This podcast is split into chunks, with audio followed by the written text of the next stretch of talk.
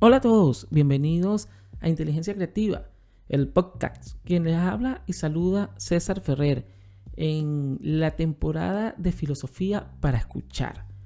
En el episodio de hoy conoceremos acerca del pragmatismo. De seguro habrás escuchado en algún momento la palabra pragmático. En decir a algunas personas, yo soy pragmático, no lo hago de esta manera porque soy pragmático, vamos a hacerlo de manera pragmática. Bien, el pragmatismo está fundamentado desde el punto de vista filosófico en un movimiento filosófico estadounidense fundado en el siglo XIX por Charles Sanders, John Dewey y William James, según el cual solo es verdadero aquello que tiene efectivamente un valor práctico. Voy a profundizar o explicar antes de continuar que todo el desarrollo político, social, de libertad y de desarrollo en todos los ámbitos, instituciones, psicológicos, filosóficos, científicos, de la filosofía norteamericana se basan en el pragmatismo. Y fue, y fue John Dewey uno de los que modernizó las bases del pragmatismo. John Dewey influyó directa e indirectamente en la educación norteamericana, en las instituciones norteamericanas, en la ciencia. Y a nivel mundial seguramente habrás escuchado la clasificación de archivos, de bibliotecas, de documentos de Dewey, que fue quien trascendió y desarrolló este movimiento a finales del siglo XIX y principios del siglo XX, que es donde se sustenta el desarrollo económico, social y de libertad de los países del norte, específicamente Estados Unidos, Canadá y algunos de Europa. El pragmatismo establece el significado o el valor de las cosas a partir de sus consecuencias. En este sentido, los juicios son posteriores y no anteriores a las acciones. De allí que la verdad y la bondad de las cosas se establezcan conforme al éxito que tienen en la práctica, es decir, a su utilidad, como lo vengo explicando.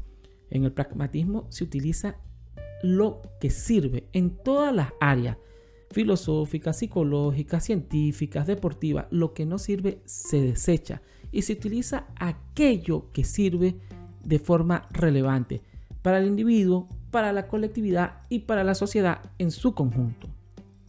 De este modo, el pragmatismo desecha la existencia de verdades absolutas e inobjetables. Al contrario, considera que las ideas son provisionales y están siempre, de, alguna manera, sujetas al cambio, pues entienden que una investigación futura podría modificarlas. El pragmatismo está presente en, en esa filosofía norteamericana, de algunos países europeos y canadienses, en que está en todo el desarrollo social del país. Por ejemplo, en política, el pragmatismo es una forma de actuar, conducirse o tomar decisiones según la cual el único criterio válido para juzgar la validez o verdad de cualquier acción es considerar sus efectos prácticos. En este sentido, para el pragmatismo político, lo cierto es lo funcional, lo que le funcione. Lo demás es desechado, es decir, no se pierde tiempo en algo que no sirve ni es útil para, para la persona o la colectividad. Por lo general, las personas con conducta pragmática son capaces de conseguir cosas importantes de acuerdo al éxito que representan en ellos, eh, en su vida, lo que representa la palabra éxito, pero buscan la manera de cumplir sus objetivos de una manera práctica. Las aplican yendo más allá de la pura teoría y del ámbito de los deseos. Es decir, evitan tomar riesgos poco calculados o irracionales. Así, ser una persona pragmática tiene mucho que ver con orientarnos hacia la consecución de metas pasando de las palabras a los hechos, utilizando métodos En estos países donde la filosofía, la psicología, de algún punto, eh, desde algún punto de vista, ha sido influenciada por el pragmatismo, se habla de utilizar métodos, así como el método científico, así como el método para lograr cualquier cosa, desde lo empresarial y educativo hasta lo político. Si somos capaces de entender que para que las cosas funcionen correctamente se debe tener un nivel de compromiso elevado y de esa forma nos podemos asegurar de que todas las piezas necesarias funcionen correctamente. Y de llevarlas a la práctica, esta filosofía de trabajo en todos los ámbitos puede que tengamos a un desarrollo pleno en lo que nos propongamos. Los métodos existen por una razón y son efectivos porque han sido diseñados y probados para hacerlo. Por ello, en muchas ocasiones, lo mejor que podemos hacer es ser fieles a esos métodos y seguirlos con la mayor firmeza posible para obtener resultados satisfactorios. En los países donde la filosofía pragmática en todos los puntos de vista se aplica, se trabaja con métodos eh, inductivos, deductivos, se desecha las teorías que ya no sirven y se va más allá en todos los ámbitos, el educativo, el social, el emocional y el de desarrollo. Es decir, todo lo que le tenga utilidad al individuo se le es enseñado. Por ejemplo, en la filosofía pragmática o desde el punto de vista pragmático se habla que si tú estudiaste historia es para ejercer la historia o de alguna manera trabajar y hacer provecho de lo que estudiaste. Por algo lo hiciste, pero ir más allá. Es decir, desarrollar y explotar el potencial de lo que tú buscaste estudiar. En cualquier ámbito. No necesariamente desde el universitario, no necesariamente desde la escritura, pero de alguna manera los países en donde se practica el, valga la redundancia, el pragmatismo, se le saca provecho al 100% a lo que aprendiste en el transcurso de tu vida.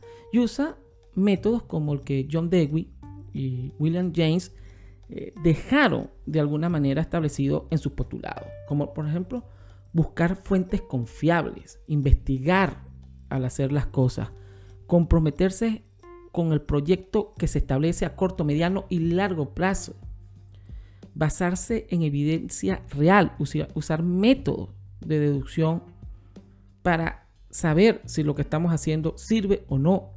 Compartir las ideas. ¿Para qué? Para formar juicios de hechos mayores y elevados que potencien la creatividad. Asumir que somos lo que hacemos. Evitar el conformismo. Y colocarnos metas. Además de evitar subestimar los retos. Y sobre todo, la planificación con tiempo y la evaluación de la misma en el transcurso del tiempo. Son los, postulados, o algunos de los postulados, que desarrolla el pragmatismo en su sociedad. Lo vemos en, en la empresa Apple, lo vemos en Amazon y en otras grandes empresas que la filosofía de pragmatismo las llevó a un éxito exponencial. Y en el resto del mundo, cuando se aplican los pragmatismos, de llevar a la práctica en verdad lo que nos sirve, de desechar lo que no sirve, de aplicar el método que dejó John Dewey, se ve un desarrollo exponencial de lo mismo. El, pragmatismo como corriente filosófica idealista y subjetiva considera la verdad desde el punto de vista de la utilidad social. Esta corriente está centrada, pues, de alguna manera en la vinculación de la práctica y la teoría. Es decir, describe un proceso en el que la teoría extrae de la práctica para formar lo que se denomina práctica inteligente. Lo utilizan mucho las empresas y la pedagogía de la filosofía del pragmatismo. Muchas veces no conseguimos alcanzar nuestras metas por el hecho de no saber organizarnos correctamente. Para cumplir nuestros objetivos no es suficiente compensarlos o desearlos. Hace falta llevarlos a la práctica de una manera factible y estructurada, que es donde entra el método pragmático de John Dewey y William James. Ser pragmático es entonces aprender de nuestro entorno, aplicar lo aprendido para mejorar y evolucionar. Ser pragmático es estar en constante evolución y no quedarnos en lo metodológico donde no hay crecimiento ni evolución. Aprender del, del entorno es estar atento a los cambios y circunstancias del momento actual. Eso sí, para ser pragmático, solo se da desde la libertad de la acción, desde la libertad de la elección de alternativas. El pragmatismo es la manera más efectiva de enfrentarnos a cada circunstancia que se nos presenta y actúa en consecuencia de las acciones. Es una corriente filosófica aplicada en todos los ámbitos de las ciencias sociales y de las no sociales. Esto es inteligencia creativa y en este episodio espero que haya quedado un poco claro acerca de cómo ser pragmático y de dónde viene esta corriente práctica de la teoría. Y si te gustó este episodio, te invito a que te suscribas a las distintas plataformas de donde nos estés escuchando y compártelo. Hasta otra próxima oportunidad. Escuchaste Inteligencia Creativa.